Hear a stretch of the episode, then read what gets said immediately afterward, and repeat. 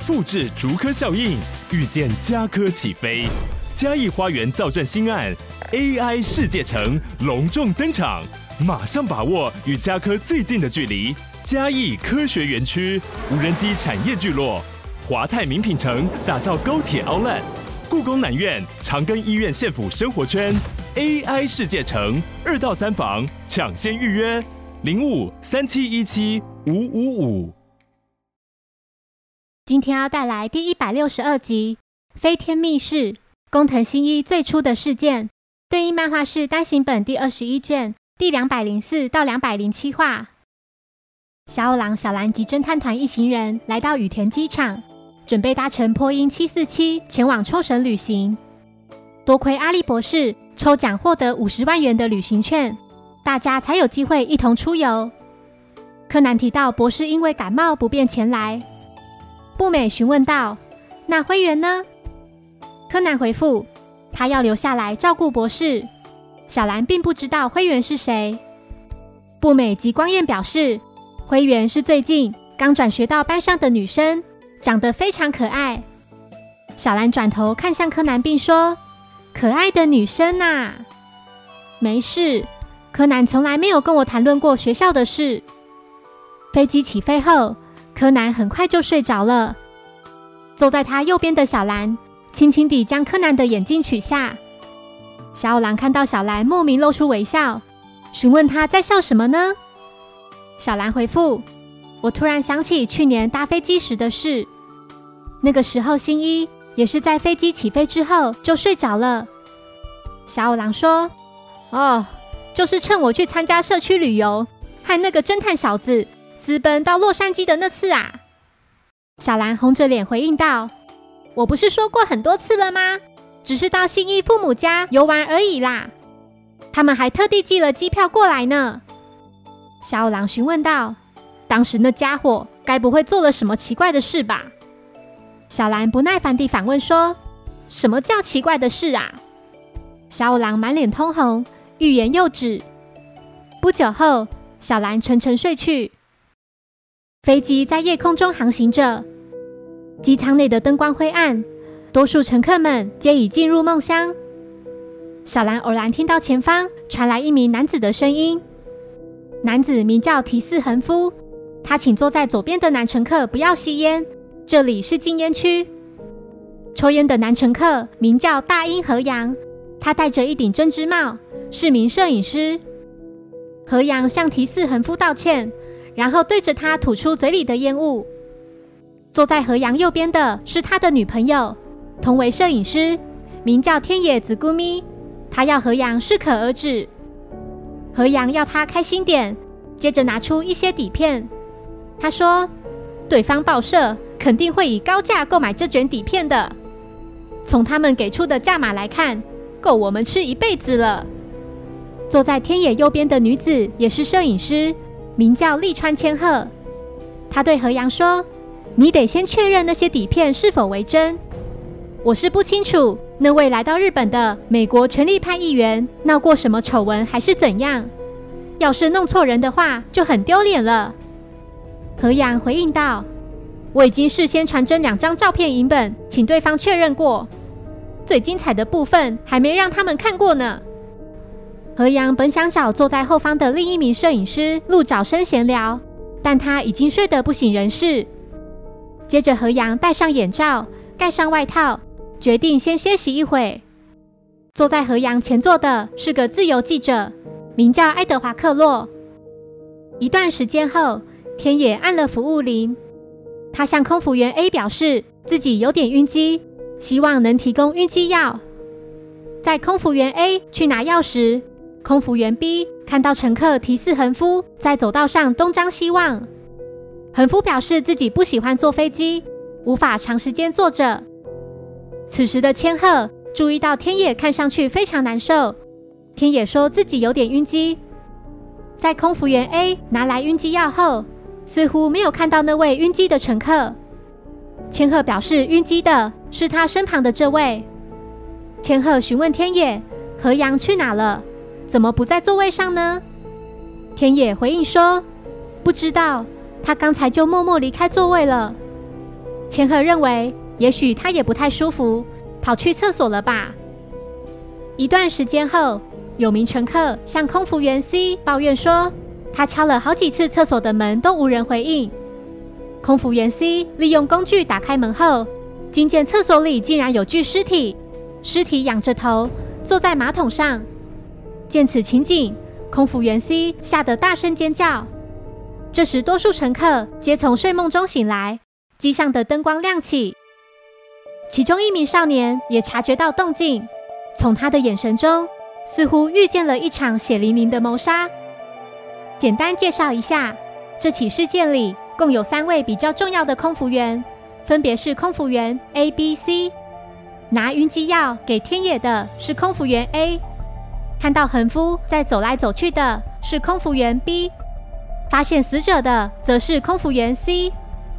空服员 B 赶紧广播，声称机上有名乘客病危，希望有从事医疗业的人能给予协助。警视厅的木木也在这架飞机上，他请空服员告诉自己真相。有名男乘客提到，他看到有名男子死在厕所里。小兰也听到了此事，他伸手想叫醒身边的人，这才发现那个人早已不在位子上。木木在前去厕所的途中遇到了小兰。他请小兰不要惊慌。木木来到厕所后，空服员表示有名奇怪的少年正在厕所里。这名少年仔细观察死者，他推测死因也许是颈髓损伤导致窒息死亡。凶器是前端尖锐、有尖无刃的器具，类似碎冰锥之类的东西。死者在这里遇刺后，呼吸中枢的神经细胞受创，无法呼吸，也无法发出声音。最终身亡。少年翻开一旁的垃圾桶，他认为被害人在遇害前或许曾被迫闻了什么药品而陷入昏迷。木木将左手放在少年的肩膀上，直问他到底是什么人。少年缓缓地转过身，露出他那自信的笑容。少年说：“我叫工藤新一，是个侦探。”对，这就是第一页，这是新一的。最初的事件，木木认出新一就是优作的儿子。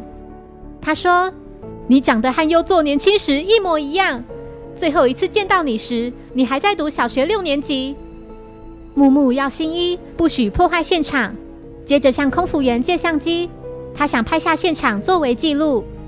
空服员说：“这位少年刚才已经向乘客借了相机，并拍了约六十张照片。”而且他还请空服员们从头到尾监视自己的行动，确认他没有拿走案发现场的任何物品，或是有擦掉痕迹的举动。新一说，根据尸斑的状态以及下巴的僵硬程度来看，死者是在一到两小时前死亡的。总结共有以下三处疑点：第一，在尸体靠着的正面墙上喷溅到了几滴血。但是紧贴着墙壁的尸体衣服上却完全没有沾到。第二，在后脑致命伤的右下方似乎有被什么东西刮到的痕迹。第三，尸体裤子左边的口袋内侧不知为何湿透，尸体的手完全没有湿，且就算将湿漉漉的手伸进去口袋，也不会湿成那样。木木请空服员叫来坐在他身边的男子。小兰来到厕所后，对新一说。你好歹也跟我说一声嘛！我醒来后没有看到你，还很担心是不是你被杀了呢。新一回应道：“我才没兴趣叫醒睡得一脸呆样的女人呢。”小兰反问说：“什么叫做一脸呆样呢？”新一把头歪到一边，摆出小兰睡觉的模样。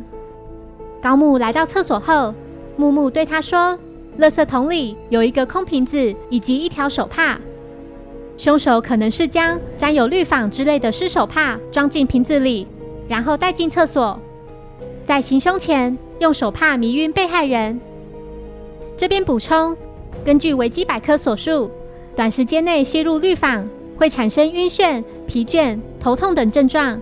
氯仿可以在一般五金店之类的地方买到，不法之徒会利用其镇静功效来迷晕受害者。一名空服员说。木木现在所说的都和那名少年稍早所述的相同。高木询问那名少年是谁呢？木木回复：“他是我朋友的儿子，他父亲是我遇到瓶颈的时候会咨询的推理小说家。他从小就经常跟他父亲到命案现场，只是没想到他已经能拥有精辟分析命案现场的能力了。”新一向木木说：“嫌犯共有四个人，那段时间有去到厕所的，除了被害人之外，就只有四个人。”虽然不记得确切的时间跟顺序，但只要看一眼就能确定是哪些人了。小兰询问新一：“你是说你都没有睡觉吗？你不是一上飞机就开始呼呼大睡了吗？”“真是的，早早就睡着，半夜又醒来，简直跟婴儿一样。”新一红着脸心想：“笨蛋，明明就是你睡的，气都吹到我脸上了。”我也是个普通人啊。新一带木木等人来到四名嫌疑人的座位旁，首先是坐在死者右侧的利川千鹤，再来是天野子姑咪，还有隔着走道的提四恒夫，最后是坐在死者前座的外国人爱德华克洛。木木带着四名嫌犯来到后方的厕所，几人这才得知大英和洋已经死了。恒夫猜想。会不会是因为那些底片呢？他提到，死者稍早曾得意洋洋地拿出那些底片来炫耀，说是将底片卖给报社就能大赚一笔。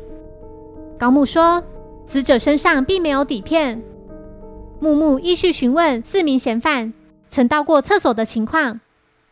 天野说，我因为身体不舒服才会去厕所。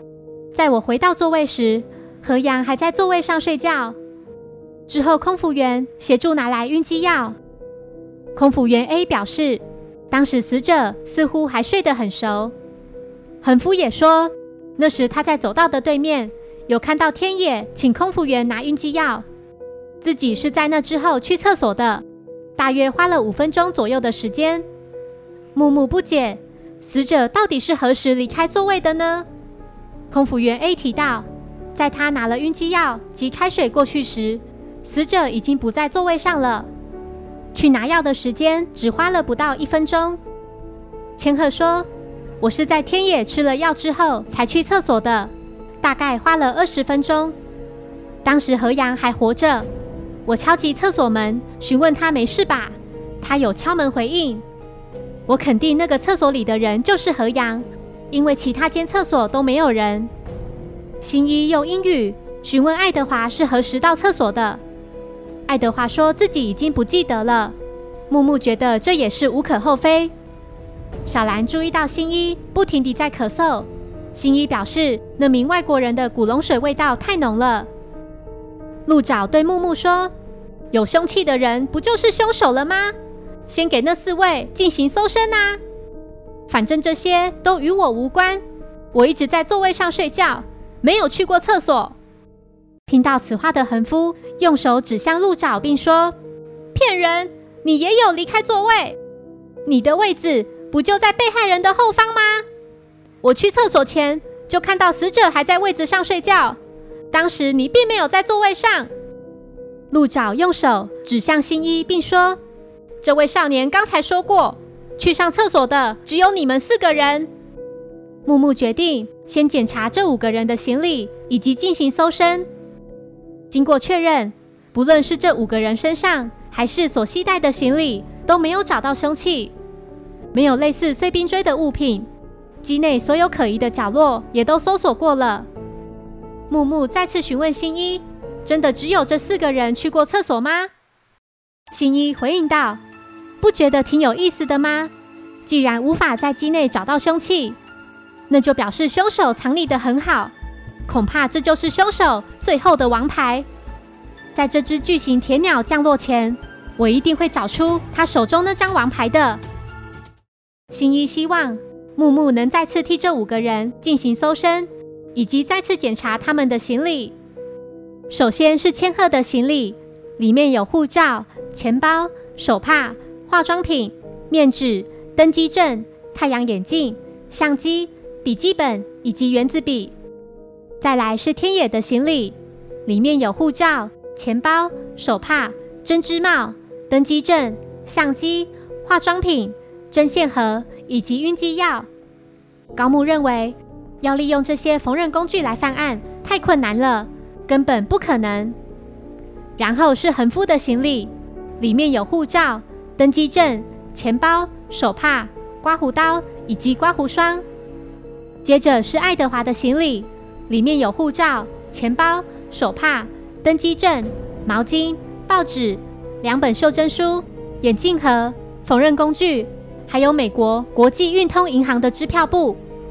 新一用英语询问他为何要带支票簿在身上呢？爱德华回复。自己本来是打算到日本买些拍卖的艺术品，只是都没有中意的东西。新一闻到爱德华的颈部有很浓的古龙水的味道，但是手腕上却没有。最后是鹿爪的行李，里面有护照、钱包、手帕、手表、香烟、打火机、登机证、相机、底片和许多的晕机药。新一查看了那些底片。照片上的人是美国参议员迪克森，他和某个女人在一起。千鹤不解，这不就跟何阳的底片是一样的吗？鹿角，请大家不要误会，这些底片确实是自己的，是他和何阳一起躲在饭店里偷拍到的。虽然没有他的好，但自己也打算带去洛杉矶兜售。新一来到死者的座位附近，从登机证的座位来看。死者后面是鹿沼，前面是爱德华，右边是天野，再往右边是靠窗的千鹤，而隔着走道的左边为横夫。根据横夫所述，死者在去到厕所之前，鹿沼就不在座位上了。可是自己明明没有看到鹿沼去上厕所。新一无意间在鹿爪座位右边的位置发现了一个底片的碎片。小兰前来告知新一。已经完成二次搜身了，仍然没有找到凶器。新一提到还有一个地方没有找过，就是死者大英和阳的行李。高木打开座位上方的行李置物区，然后询问天野哪一个是和阳的行李呢？天野原本已经伸出右手想指出行李，却突然停顿了一下。他说：“我突然想到何阳先前说了奇怪的话。”一个星期前，他忘在工作室的袋子被人用刀子划得乱七八糟，所以为了这次出游，又买了一个新的袋子。天野一边说，一边改用左手取下死者的行李。死者的行李里面有护照、相机、底片、太阳眼镜、三包香烟、钱包、毛巾、两本杂志、登机证以及手表。高木翻开死者的护照。他认出大英和洋，就是三年前得到日漫新闻报道摄影大奖的人。那是一张有名母亲来不及逃出火灾现场，将女儿交给前来救火的消防人员的照片。新一苦恼着，这件案子到底是怎么回事？为何就是找不到凶器呢？且大家的证词也并不一致。根据新一的回忆，最初去厕所的是天野。他回到座位，请空服员拿钥匙。死者还在位子上睡觉。再来去厕所的是在走道上晃来晃去，然后看到天野向空服员拿药的横夫。他也说死者当时还在座位上，而死者离开座位的时间点是在那之后。空服员把药拿过来后就没有看到死者了。千鹤是在二十分钟后去厕所找死者，在他敲门时。里面的死者也有敲门回应，最有可能行凶的就只剩不确定去到厕所时间点的爱德华了。横夫要鹿爪直接招供，笃定他就是在说谎。横夫对鹿爪说：“我刚才不是说我有看到吗？”天野向空服员拿钥匙，坐在死者后座的你根本不在位置上。千鹤反驳道：“先等一下。”我是在天野请空服员拿药过来时醒来的。当时河阳已经不在座位上了，而鹿爪还在座位上睡觉啊。横夫说：“我可没有胡说，空服员应该也有看到我所说的。”木木询问空服员 B：“ 当时鹿爪有在座位上吗？”空服员 B 有些不确定。接着木木又询问拿药给天野的空服员 A，在天野向他拿药时，鹿角有没有在座位上？空服员 A 同样无法肯定。新一私下询问了空服员 A，在他去拿晕机药时，是否有发生过某件事？空服员 A 肯定，但也可能是自己弄错了。新一终于知道到底谁是凶手。除了凶手之外，关于每个人的证词。座位上的底片、厕所里的血迹，以及尸体口袋为何会湿，所有的疑点都解开了，只剩下还未找到的凶器。凶手为何不丢掉凶器呢？等等，那个人当时，新一突然想到了一个非常关键的线索。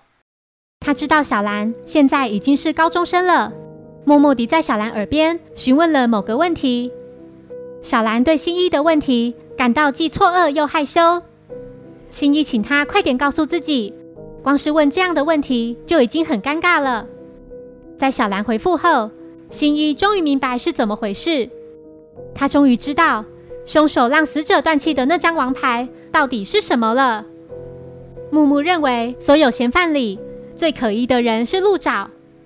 新一表示，鹿爪绝对不是凶手，但他与这起事件并非毫无关联。鹿爪是被凶手利用了。首先，千鹤在厕所敲门时所收到的回应，并非是死者，而是在死者身旁的爱德华。爱德华为了拿到那些底片，把手伸进死者的口袋里，但在伸进去后，才发现手上的古龙水味道留在口袋上，于是匆匆忙忙洗掉手上的香味，然后再把手帕弄湿，擦掉口袋里的独特的味道。证据就是他的手腕没有古龙水的味道，而他应该也会说日语的。新一请爱德华趁此机会自证自己的清白。爱德华脱口说了日语，他表示自己确实有在尸体上找底片。新一提到，爱德华身上的那本支票簿就是要用来与死者进行交易的。爱德华说：“我是受迪克森的委托，私下与死者进行交易。”要以高价买回那些底片。听到此话的鹿爪笃定是爱德华杀了大英和阳，新一却说爱德华不是凶手，因为在他进入厕所的时候，被害人早就已经死了。爱德华说：“没错，我在得知他要前往厕所时，觉得这是个交易的好机会，于是前去厕所门口等候。可是他却一直没有出来，敲了门也无人回应。”在我打开门后，就看到他已经死了，尸体坐在马桶上，弯着腰，头部朝下。不过我也要生活，虽然觉得不太妥当，但为了赚取报酬，我还是动手找了底片。敲门回应千鹤的人就是我。我当时很慌张，怎么找都找不到底片。新一又提到，厕所墙上有沾到血迹，但尸体背部上却没有血。这就表示，事发后有人进到厕所里移动过尸体，即使发现尸体，也不告诉任何人。移动尸体只可能是为了找底片。会做这种事的，只有坐在死者前面、不清楚死者情况的爱德华。剩下可能行凶的人，只有横夫以及天野。关于横夫的说辞，他说天野向空服员拿药的时候，鹿沼并没有在座位上。当时鹿沼确实是在自己的座位上睡觉，只是被凶手戴上了针织帽及眼罩。凶手在行凶后，并没有回到自己的座位，而是直接坐到鹿沼旁边。他将鹿沼打扮成死者的样子，然后再呼叫空服员 A，目的是要让人以为大英和阳还活着。没错，杀害大英和阳。并且利用鹿爪制造不在场证明的凶手就是天野。凶手趁着空服员 A 去拿钥匙回到自己的座位，然后夸张地呕吐，吵醒身旁的千鹤，让千鹤看到死者已经不在座位上。横夫看到的空位只是鹿爪后面碰巧空出来的座位。凶手只要多买几张机票，就能充分利用这些空位来实行计划。凶手只要把原本要给鹿爪的晕机药改成安眠药的话，他就不会这么容易醒来了。凶手的行李中就有一顶针织帽，要将鹿爪伪装成死者绝非难事。至于那些底片，应该是凶手用针线盒里的小剪刀剪碎，并把它们丢进马桶冲掉了。这是为了让人以为目标是那些底片，好让自己不会遭到怀疑。只是凶手没想到，底片的碎片会粘到自己身上，然后又掉在鹿爪旁边的座位。接下来我会借着透析座位图，详细说明整个流程。首先是初始的座位概况，以死者大英和阳为中心，他的右边是天野，再往右边是千鹤，前面是爱德华，后面是鹿沼，隔着走到左边的是恒夫。在案发前，大英和阳戴上眼罩。准备睡觉，他后座的鹿爪睡得正香。在命案发生后不久，天野更换了座位，来到鹿爪的右边，并为鹿爪戴上针织帽以及眼罩，将他伪装成死者。不久后，天野想跟空服员 A 拿晕机药，空服员 A 在这时有看到死者仍坐在位子上睡觉。同一时间，恒夫看到鹿爪并没有在座位上。空服员 B 则是看见恒夫走来走去的。在空服员 A 去拿药期间，天野卸下了鹿爪的伪装，并回到自己的座位。但他并不知道身上的一小块底片的碎片掉在鹿爪右边的位置上。天野回到自己的座位后，夸张呕吐，吵醒千鹤。当空服员 A 拿药过来时，感到有些疑惑。此时的千鹤已经和天野更换座位。千鹤表示，想要晕机药的是他身旁的天野。好，透析完毕。新一说，凶手行凶的顺序应该是这样的：在等待千鹤睡着之后，就告诉死者有话想对他说，请他先去厕所等候，然后再带着沾有麻醉药手帕的瓶子以及凶器前去厕所。在一打开门后，就立刻用手帕迷昏死者，再将凶器刺进他的颈髓。使其窒息而死，然后再把底片剪碎冲掉，并从厕所外将门锁上。接着再进行刚才的计划，他的不在场证明就成立了。至于到处都找不到的凶器，现在应该还留在凶手身上。那是个就算搜身也不会遭人怀疑，又能够顺利通过登机口的金属探测器的女性特有的物品。就是凶手胸罩里的右边的钢丝，将钢丝的一端磨尖后刺入后脑勺，利用全身的重量刺进颈椎的骨头跟骨头之间五到六公分，钢丝的尖端就能达到颈髓。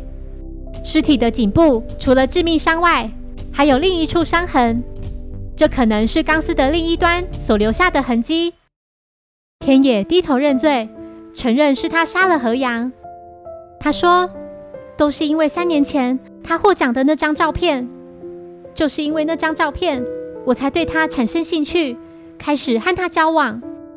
竟然有人能将夺走我哥哥性命的那场火灾的恐怖、悲惨以及痛苦，用照片表现得如此真切。火灾那天，他拍的照片不止那张，他的房间里还有一大堆。哥哥所住的大楼里冒烟的那一瞬间。”以及在那之前风平浪静的全景，总共有好几十张。没错，那场火灾就是何阳造成的。为了拍到好的照片而丧心病狂，田野一边哭一边感到非常不甘心。对于藏匿这样的凶器是很有自信的。新一对天野说：“是因为你伸手的时候露出破绽。你在伸手要拿死者的行李时。”原本伸出了右手，后来又马上改成左手。我当时就确信你是凶手，因为尖锐的钢丝尖端只要一露出来就会碰到皮肤。于是你就犹豫了一下。天野回应道：“就就因为这样吗？”新一说：“像这种容易疏忽的细微处，往往是最重要的。当时你无意间的举动，在我看来就显得很不寻常。”新一询问了木木前往洛杉矶的原因，木木回复他要引渡犯人回到日本。小兰看着新一，他这才了解为何新一在当时会问他那样的问题。在前往冲绳的飞机上，小兰说着奇怪的梦话：“让我看看你的胸罩里面是不是装有钢丝？哪有人会问女生这种事嘛？新一根本是想性骚扰嘛！”坐在一旁的柯南感到有些尴尬，该不会小兰梦到一年前的那起事件了？小五郎在听到女儿的这番话后，完全无法接受。他激动地想邀请小兰，要她把话说清楚。他说：“那家伙果然对你做了什么吗？”空服员请小五郎回座，飞机就快降落了。小五郎回应道：“把开压喽，这关系到我女儿的大事。”我怎么能坐视不管？谢谢收听。如果喜欢本节目，欢迎小额赞助给我支持，谢谢。那我们下一集再见，拜拜。